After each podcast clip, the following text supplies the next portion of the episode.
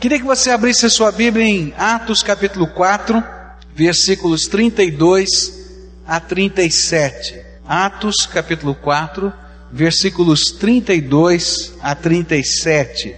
A palavra do Senhor nos fala sobre comunhão e nos ensina a viver em comunhão.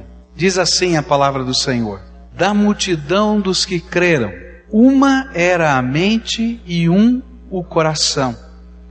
E ninguém considerava unicamente sua coisa alguma que possuísse, mas compartilhavam tudo que tinham. E com grande poder os apóstolos continuavam a testemunhar da ressurreição do Senhor Jesus, e grandiosa graça estava sobre todos eles. Não havia pessoas necessitadas entre eles, pois os que possuíam terras ou casas as vendiam, traziam o dinheiro da venda e o colocavam aos pés dos apóstolos, que o distribuíam segundo a necessidade de cada um. José, um levita de Chipre, a quem os apóstolos deram o nome de Barnabé, que significa encorajador. Vendeu um campo que possuía, trouxe o dinheiro e colocou aos pés dos apóstolos. Um outro milagre que não é comum na vida humana é unanimidade. É disso que a Bíblia está falando. Aquela igreja vivia um mesmo propósito.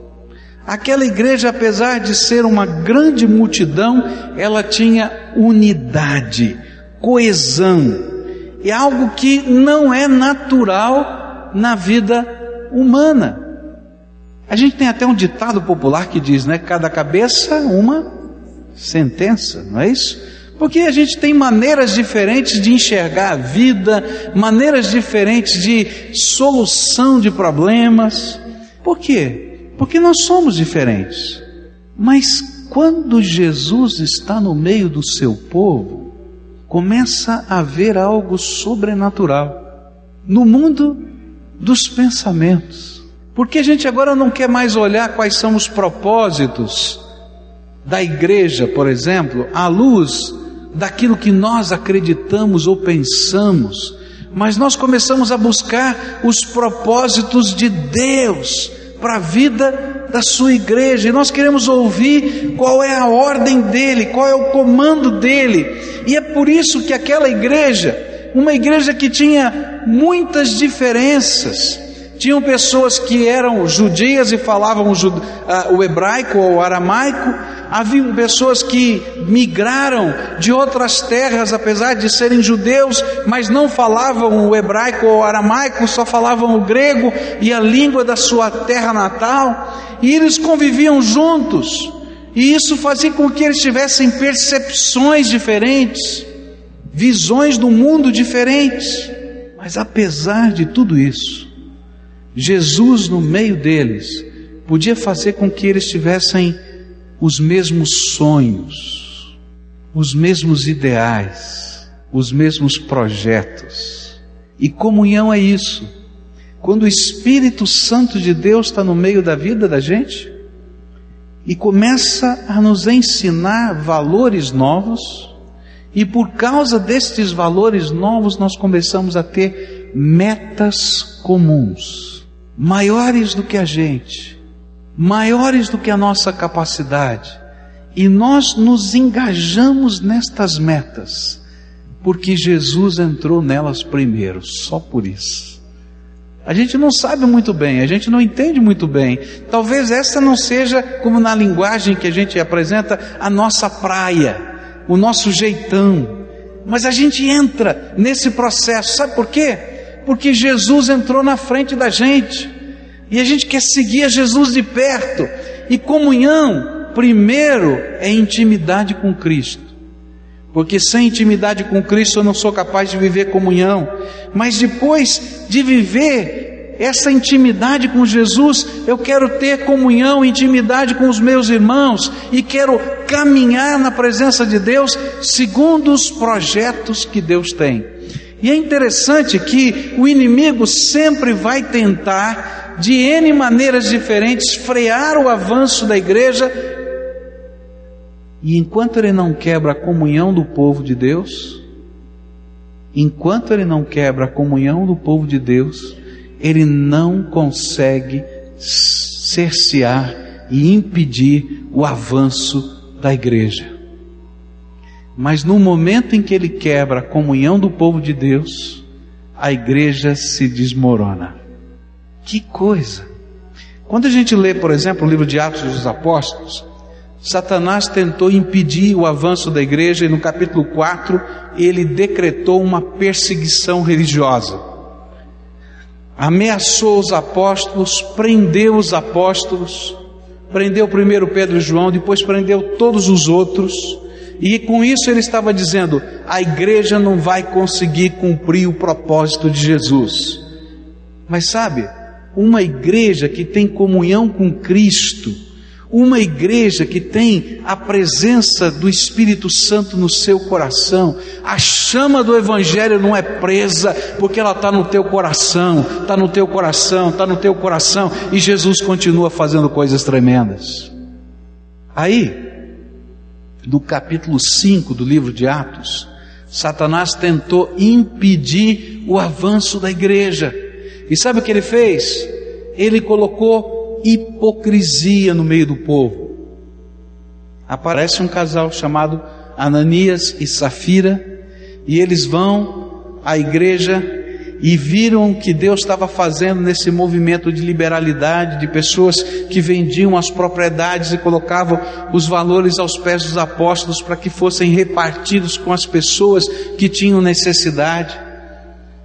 E eles votaram no seu coração fazer a mesma coisa.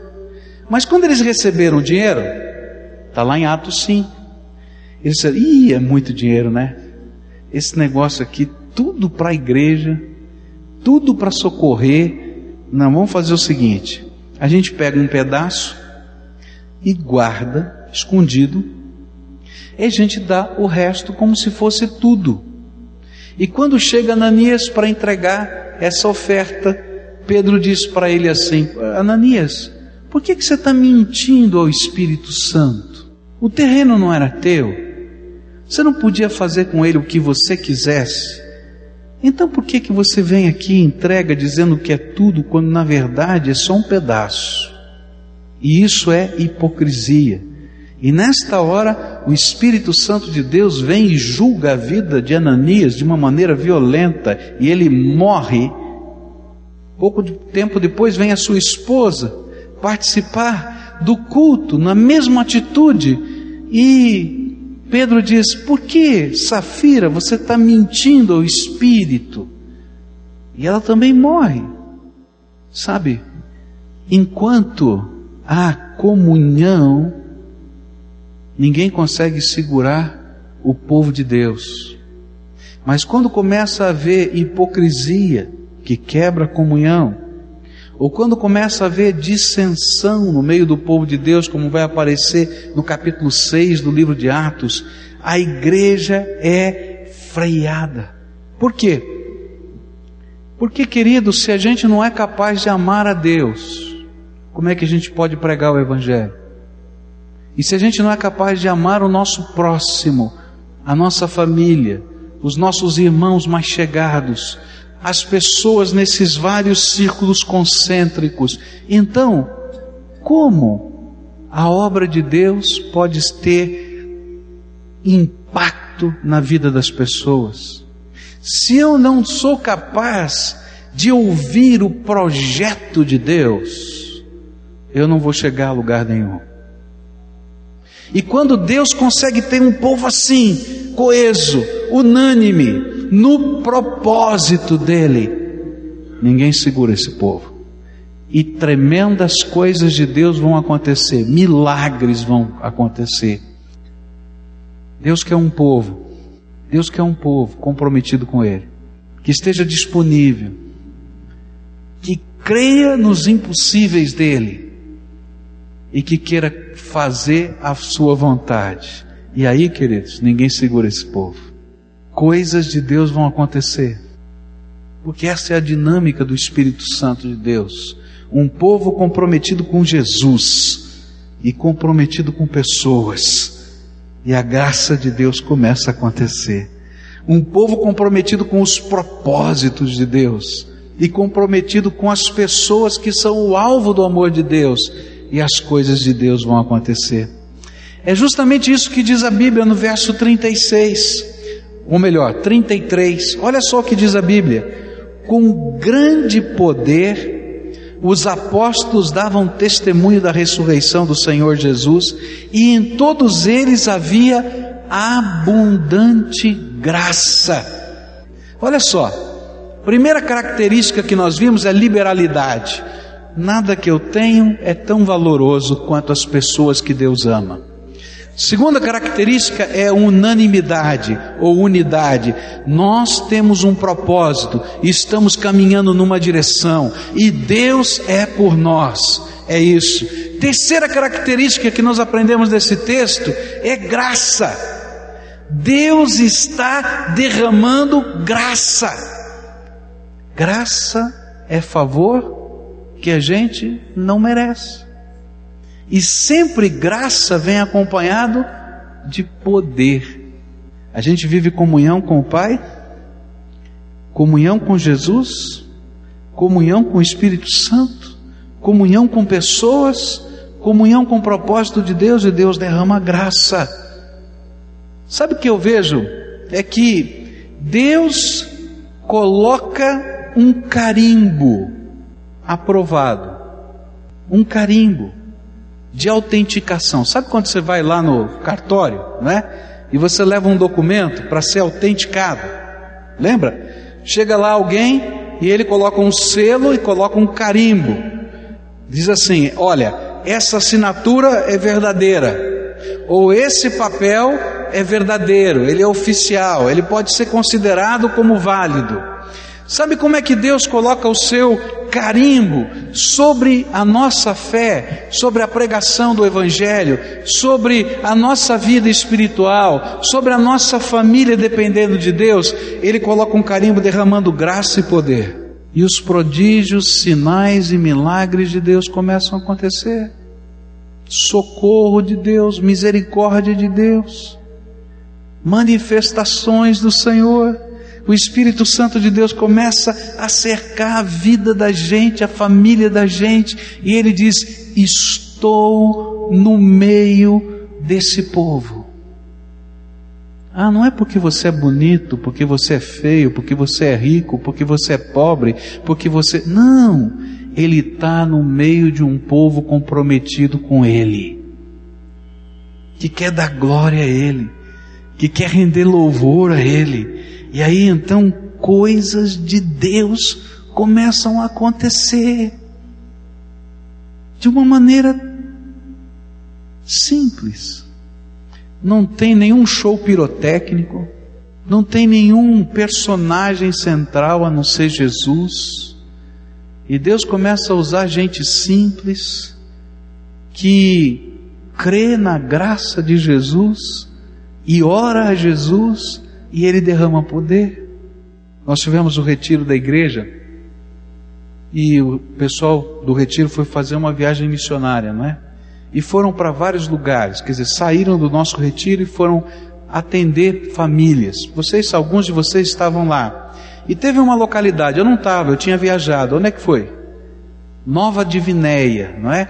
Lá em Nova Divinéia. E aí então trabalharam naquela localidade pequena ali e ajudaram e foram médicos e foram pessoas ali para prestar auxílio de várias maneiras, levar alimentos e assim por diante.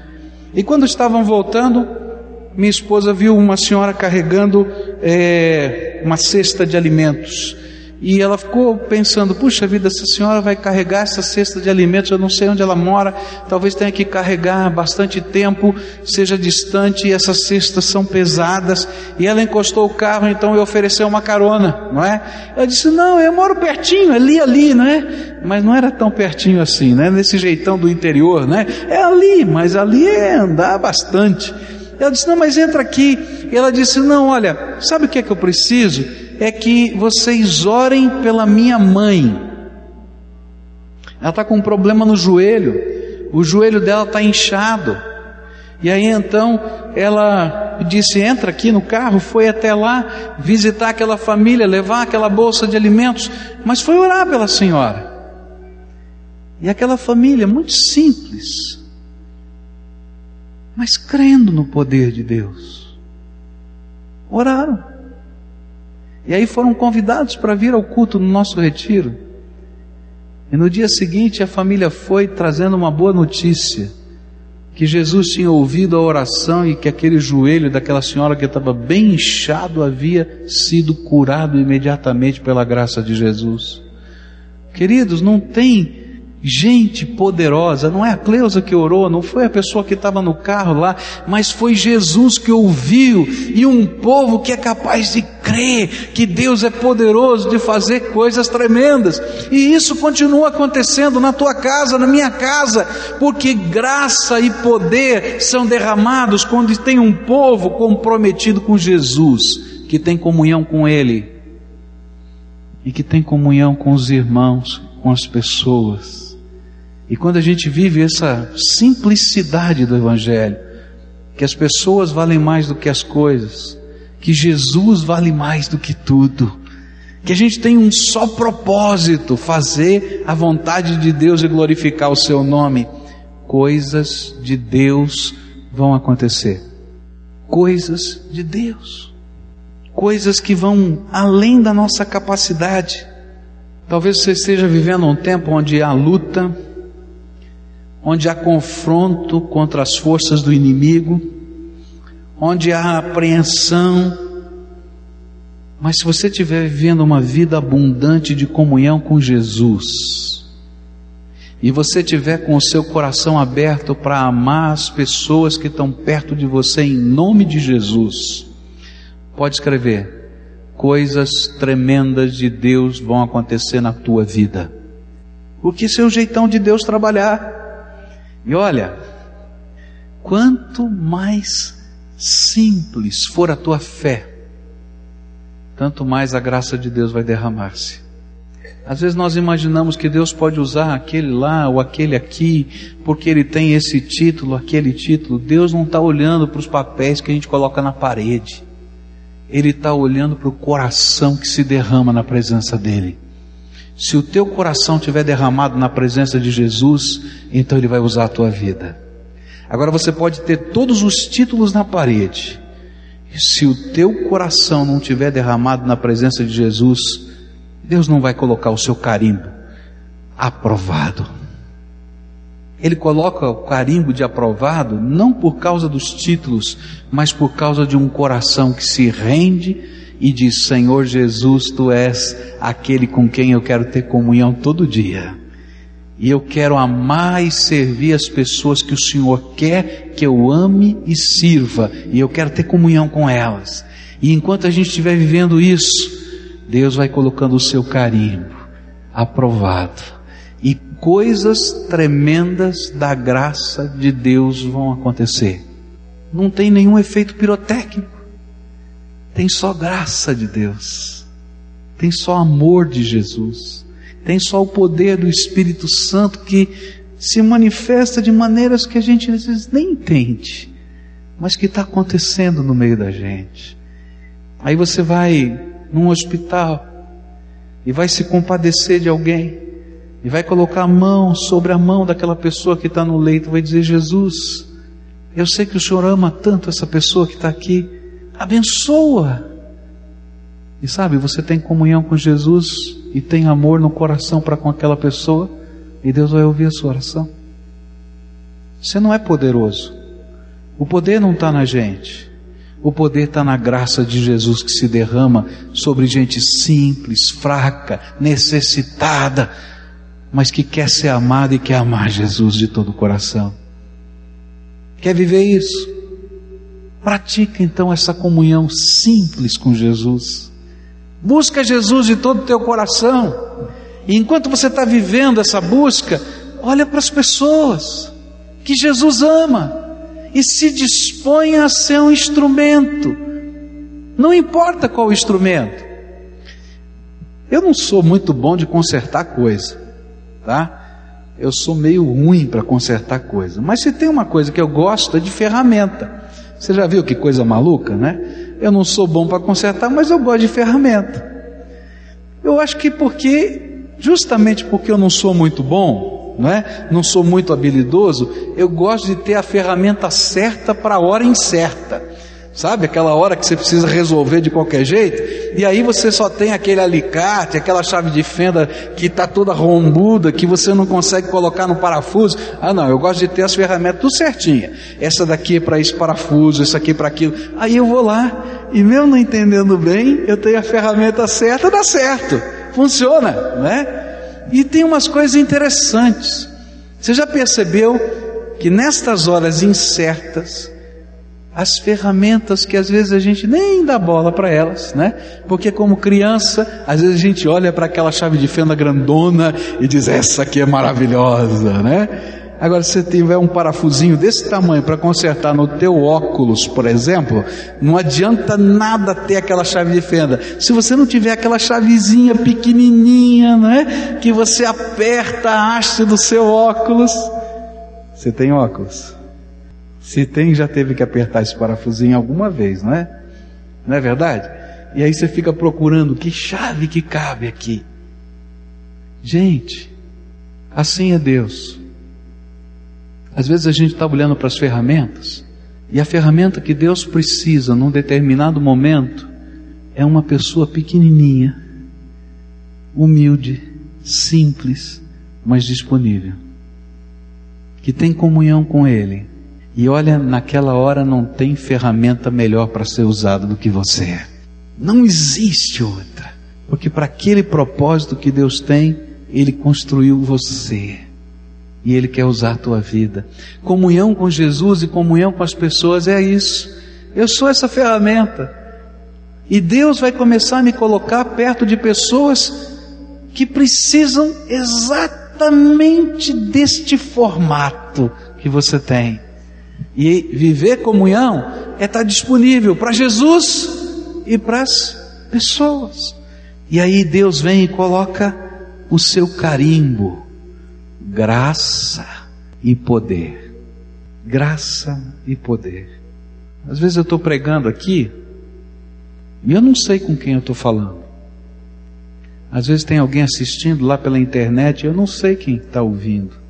Às vezes está ouvindo pelo rádio, pela televisão e eu não sei. Mas uma coisa eu sei: Deus é tão bom, é tão bom, que às vezes uma historinha que eu conto aqui, um versículo que a gente cita aqui, é a ferramenta certa para tocar naquele coração naquela hora incerta. E quantas vezes as pessoas dizem, pastor, já sabia de alguma coisa? Não sei de nada. Eu sou de carne e osso, cheio de complicações da vida. Mas Jesus sabia e por isso, naquela hora, só porque eu estava disponível, Ele podia usar a minha vida. É assim que Deus trabalha a comunhão.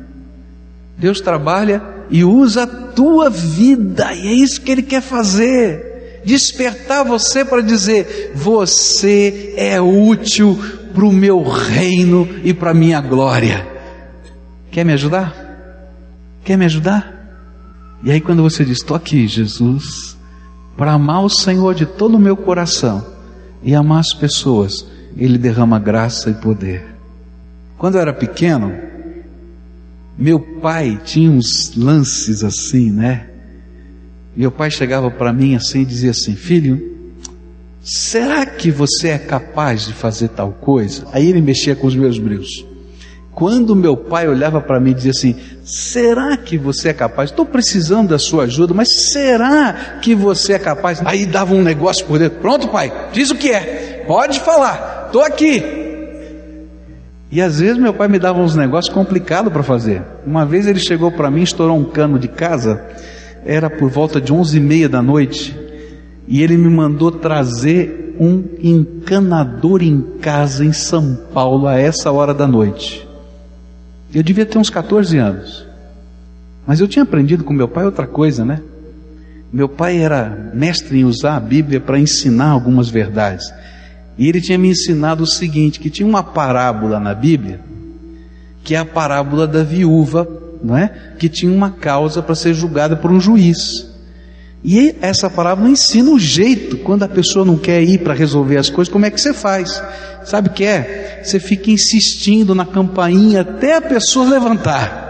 E aí eu fui para casa do, do, do, do encanador e fiquei insistindo. E ele saiu na janela, disse: Agora é tarde, eu não vou. E eu continuei tocando a campainha e dizendo: Moço, está lá vazando tudo assim e tal. Quero dizer para você que Deus nos ensina a fazer as coisas. Eu não sei, você não sabe, mas Deus derrama graça e misericórdia sobre a nossa vida. E se você é aquela ferramentinha disponível para viver comunhão com o Pai e comunhão com as pessoas, Ele vai usar a tua vida. Sabe o que mais eu aprendo nesse texto? Eu aprendo que dessa experiência gostosa de viver Jesus e viver o amor com as pessoas, Deus derrama alegria no meio do seu povo, uma alegria santa de celebrar a presença do Senhor Jesus. Queridos, quando a gente vive comunhão com Jesus e comunhão com as pessoas, a alegria de Deus vem na nossa alma.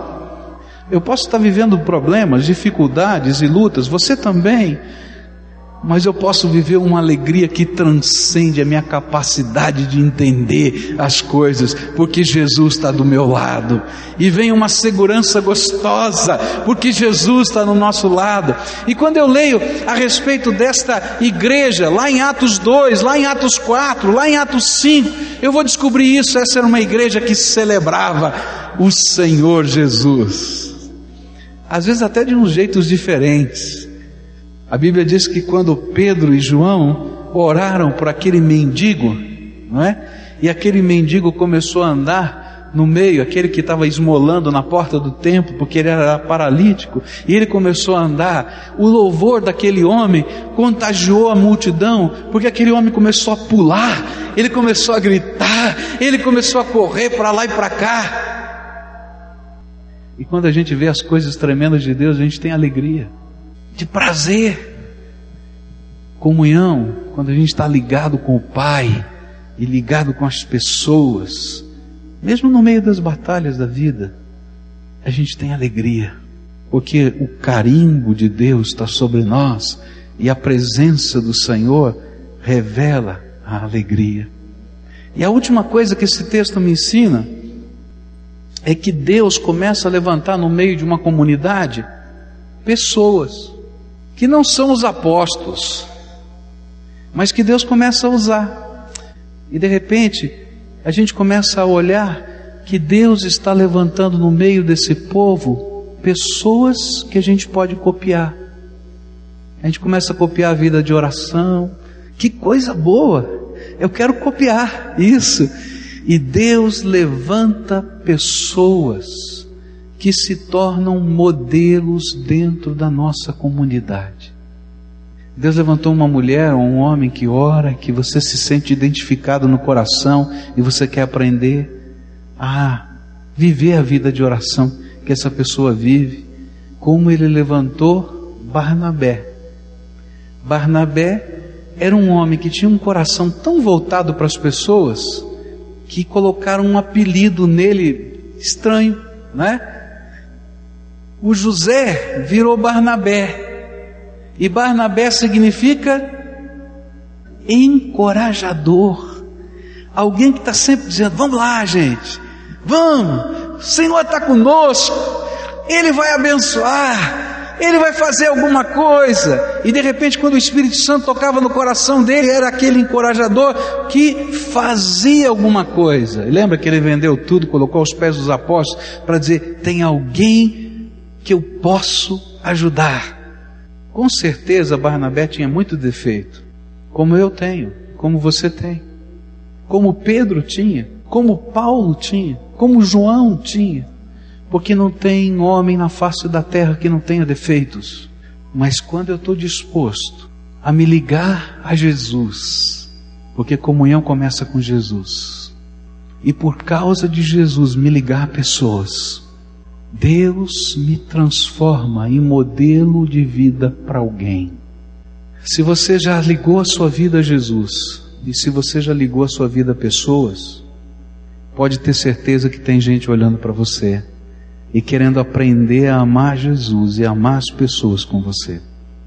Mesmo que você seja a pessoa mais complicada da face da terra, que às vezes a gente é, mas Deus nos usa. Nós temos modelos referenciais e nós nos tornamos modelos referenciais. Tudo isso que a gente falou tem um propósito: a você buscar algo simples, mas tremendamente poderoso. Buscar viver comunhão. Sabe o que significa isso? Jesus, eu quero ser teu companheiro, teu amigo, teu aprendiz e quero viver isso todo dia. Aí o Senhor Jesus diz assim: agora olha para baixo. Você está olhando para cima, agora olha para baixo. Ele diz assim: olha ao teu redor. E eu quero que você perceba a minha face, a minha necessidade e os meus olhos nas pessoas que estão à tua volta.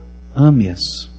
E na medida em que a gente estiver disposto a olhar para cima e buscar graça em Jesus, e olhar ao redor e descobrir gente complicada. Ih, aquela moça lá é complicada demais. Aquela outra, ih, esse pastor aqui. Mas eu vou olhar agora com os olhos de Jesus, porque Jesus ama essa moça, Jesus ama essa, Jesus ama esse moço, Jesus ama, Jesus ama, Jesus ama. E eu quero olhar com os olhos de Jesus. E na medida em que a gente está olhando com os olhos de Jesus, Deus vai derramando liberalidade, derramando graça. Deus vai derramando unidade. Deus vai derramando poder. Deus vai derramando alegria. E Deus vai fazendo a sua igreja relevante em qualquer lugar em que ela esteja. E eu queria desafiar você a viver isso, comunhão. Primeiro com Jesus e depois com as pessoas. E eu queria orar por você, por esse propósito tão simples, tão simples, mas que é uma benção, é uma benção. Eu quero orar hoje por pessoas que queiram aprender a ter comunhão com Jesus e receber Jesus como Senhor e Salvador da sua vida. Mas eu quero também orar por pessoas que têm dificuldade para viver comunhão com outros.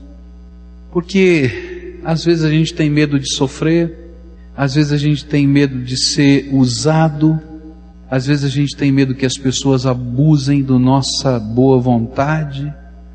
Às vezes a gente tem medo, medo, medo, medo e a gente não se liga às pessoas. Ou às vezes a gente está ocupado demais que a gente não percebe as pessoas. E hoje eu queria orar por você para que Deus pudesse encher o teu coração com a presença dEle, mas Ele pudesse também encher os teus olhos para você perceber as pessoas que estão à sua volta e você ser esta ferramenta santa, talvez bem pequenininha, mas profundamente útil para a glória dele. Quer orar comigo assim? Nessa decisão nessa busca, nesse clamor santo do povo dele. E a gente vai dizer: Jesus, eu quero. Me ensina a viver essa comunhão contigo primeiro. E me ensina a viver essa santa comunhão com as pessoas. Talvez tenham famílias que estejam brigadas. Talvez a pessoa com quem você está brigado não está aqui. Mas hoje Jesus está falando para você: larga a mão disso, para com isso. As pessoas valem mais do que o motivo da briga que você está tendo. E hoje você vai pedir graça para Deus para você entender esse valor das pessoas. Talvez tenha um pai e um filho que estão doídos, machucados. Eu quero orar por vocês. Talvez tenha um esposo, uma esposa. Quem sabe? Eu não sei. Você sabe para dizer: Jesus, eu te quero de todo o meu coração, mas eu quero aprender a viver essa intimidade, essa comunhão. Talvez você seja aquela pessoa tão restrita, tão tão fechada, tem um muro, uma muralha em tua volta, você não consegue ter liga com as pessoas. Isso te faz sofrer, machuca. Então você vai pedir, Jesus, me ajuda a quebrar esse muro, esse muro de desconfiança, esse muro de medo, esse muro de angústia, sei lá do que é, do que é feito esse muro, mas eu creio que Jesus é poderoso para quebrar e te dar uma nova percepção da vida, das pessoas, dos valores. Lembra? Poderoso é aquele que ouve a nossa oração. E se a gente estiver conectado com Jesus e conectado com as pessoas, as coisas de Deus vão acontecer aqui. Esse é o teu povo, Pai. Esses são os teus filhos. São as pessoas que o Senhor ama. O Senhor os está vendo. O Senhor os está tocando. E nesta hora eu quero te pedir, Senhor, abre as janelas dos céus agora. Abre, Senhor, a janela dos céus e derrama a tua bênção sobre esse teu povo, Pai. Eu nem sei o que significa derramar a tua bênção sobre eles, Senhor, porque para cada pessoa tem um sentido diferente. Alguns estão vivendo angústia, alguns estão vivendo lutas, alguns estão dizendo: Jesus, eu preciso que o Senhor more dentro do meu coração. Outros estão dizendo: Jesus, eu preciso de um milagre. Eu quero dizer sim na frente deles que eu não tenho poder para fazer milagres. E que as pessoas que estão orando também não têm poder para fazer milagres mas que nós cremos que aquele que ouve a nossa oração, o Filho do Deus vivo, que morreu por nós na cruz e ressuscitou o terceiro dia, e que vive e reina, e prometeu que estaria conosco todos os dias até a consumação dos séculos. Esse é poderoso para nos abençoar. E eu quero pedir, Jesus, abençoa o teu povo agora. E Senhor, se tiver alguém endurecido, quebranta o coração em nome de Jesus. Se houver, Senhor, ataque de Satanás contra essas vidas, quebra, Senhor, todo o poder das trevas nesses corações, nessas vidas, nessas mentes, nas circunstâncias. Que a graça do Senhor Jesus se derrame. E Pai, autentica as palavras das Escrituras e autentica as palavras desta mensagem manifestando a tua graça e o teu poder na vida desses teus filhinhos, para que eles não somente creiam, mas que eles experimentem o poder de Jesus e a presença do Senhor na vida deles. Ajuda-nos, Senhor, a viver esse tipo de comunhão contigo e com as pessoas. É aquilo que eu oro em teu nome, Jesus. Amém e amém.